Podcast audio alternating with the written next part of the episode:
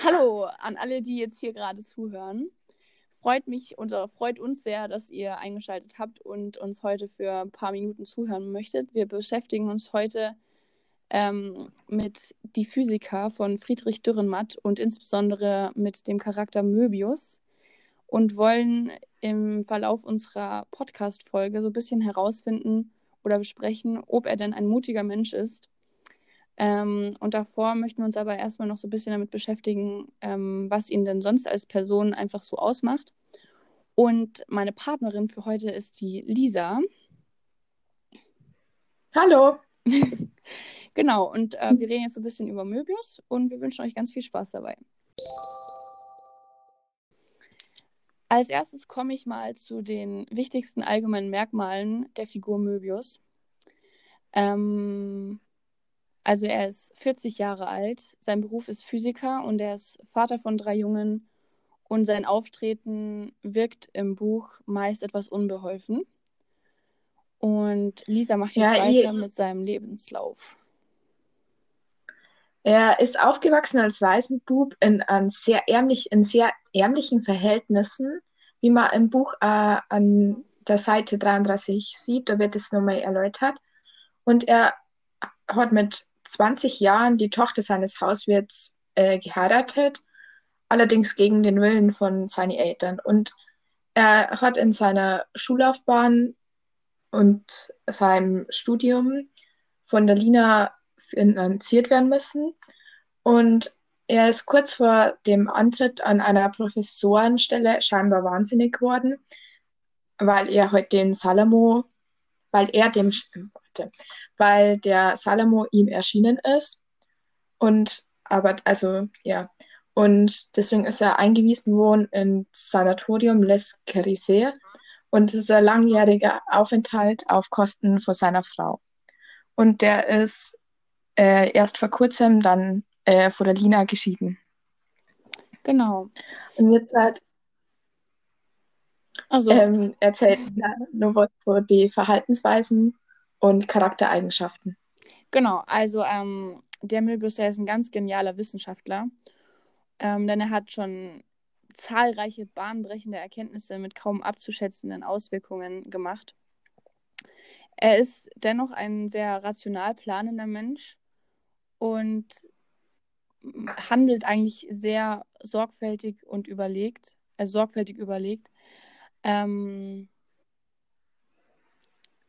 seine wahren Gefühle zeigt er nur selten und er versucht durch den gespielten Tobsuchtsanfall seiner Familie einen humanen Auftritt, ähm, äh, tut mir leid, einen humanen Abschied zu ermöglichen. Also er versucht sich so ein bisschen ähm, von seiner Familie zu entfernen und deswegen spielt er halt verrückt oder spielt halt diesen Tobsuchtsanfall vor. Ähm, er ist sehr verantwortungsbewusst, weitgehend selbstlos idealistisch und zur Rettung der Menschheit zu größten persönlichen Opfern bereit.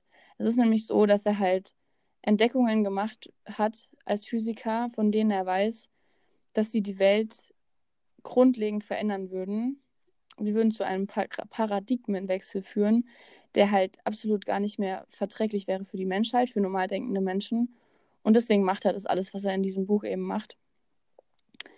Ähm, und man kann sonst noch über ihn sagen, dass er überzeugend, redegewandt und rhetorisch begabt ist.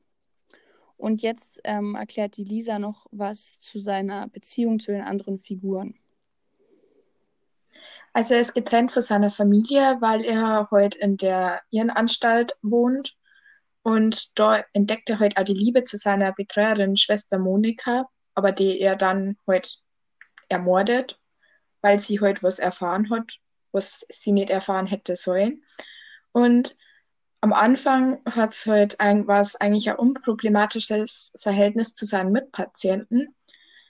Allerdings hat sie dann herausgestellt, dass er, dass die halt feindliche Agenten sind und sind aber schließlich wieder zum, ähm, also haben halt dann schließlich nach dem der Möbius versucht hat, die zum Überzeugen wieder auf seiner Seite gewesen.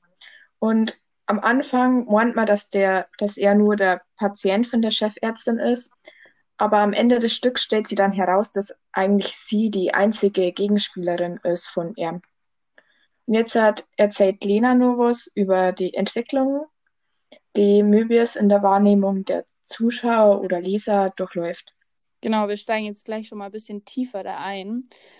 Ähm, und zwar äh, zunächst tritt er als offenbar harmloser Geistesgestörter aus. Also ich meine, soweit man einen Geistesgestörten als harmlos bezeichnen kann, aber ich glaube, ihr wisst, was ich meine. Ähm, und dann plötzlich bei so einem Wutanfall wirkt er überraschend aggressiv. Und im Gespräch mit Monika hat er dann die Erkenntnis oder kommt man zu der Erkenntnis, ähm, dass sein Wahnsinn nur gespielt war. Im zweiten Akt gibt es dann auch noch ähm, seine Einsicht in seine, äh, die Einsicht in seine Genialität und die Erhüllung der idealistischen Motive für seinen Rückzug ins Sanatorium. Da beginnt sich das Ganze also schon so ein bisschen zu wenden. Und gegen Ende hin ähm, erkennt man dann eben, dass seine Pläne eigentlich komplett gescheitert sind dass eigentlich gar nichts geklappt hat, ähm, was dann eben auch diese Charakteristik von der Tragödie ausmacht.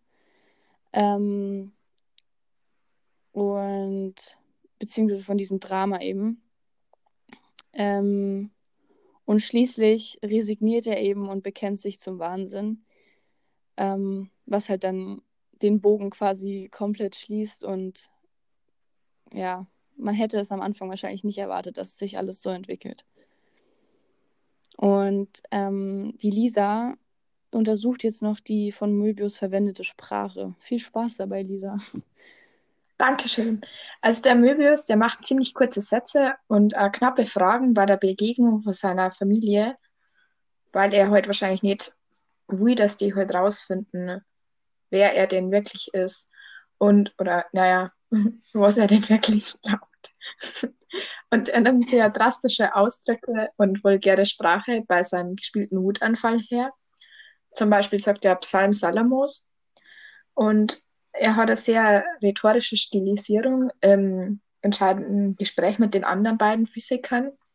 Und dann nimmt er halt sehr viele rhetorische Fragen, Anaphern oder Parallelismen her oder auch Antithesen. Ja, genau.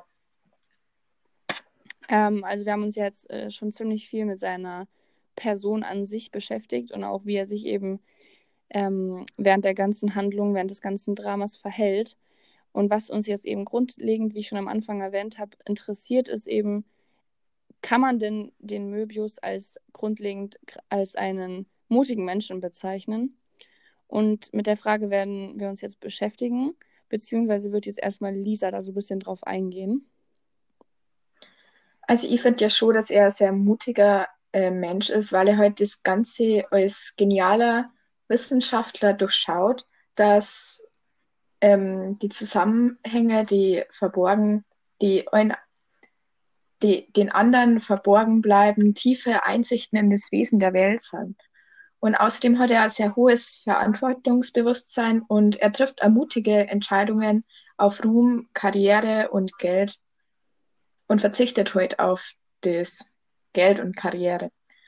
Und er hat ein aufopferungsvolles und selbstloses Handeln, weil er heute freiwillig ins, in die Irrenanstalt zurückzieht, also in die Irrenanstalt zirkt und sich von seiner Familie trennt.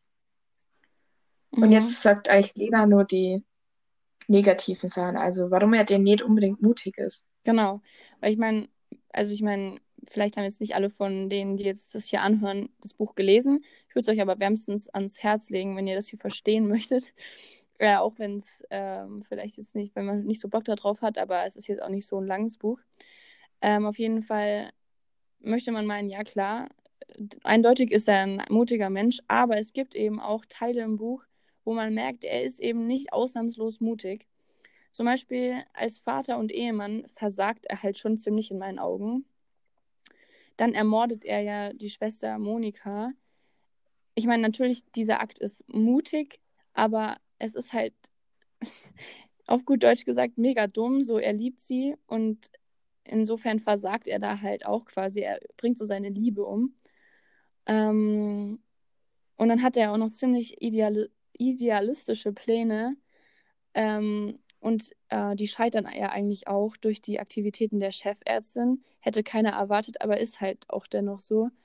Ähm, und daher sind ja alle Opfer, die gebracht wurden während des ganzen Buches, sinnlos, kann man ja echt so sagen. Ähm, diese ganzen Schwestern, die da umgebracht wurden, wurden ja eigentlich dann alle auch umsonst getötet. Ähm, ist jetzt ziemlich hart ausgedrückt, aber so ist es eigentlich schon. Ähm, und dann schließlich zieht er sich ja auch wieder zurück ähm, in die Insolation und in den gespielten Wahnsinn. Das heißt, schließlich gibt er wirklich auf. Und das spricht halt in meinen Augen ganz stark dagegen, dass er ein mutiger Mensch ist. Und ja, er scheitert an der Realität, kann man echt so sagen. Er resigniert.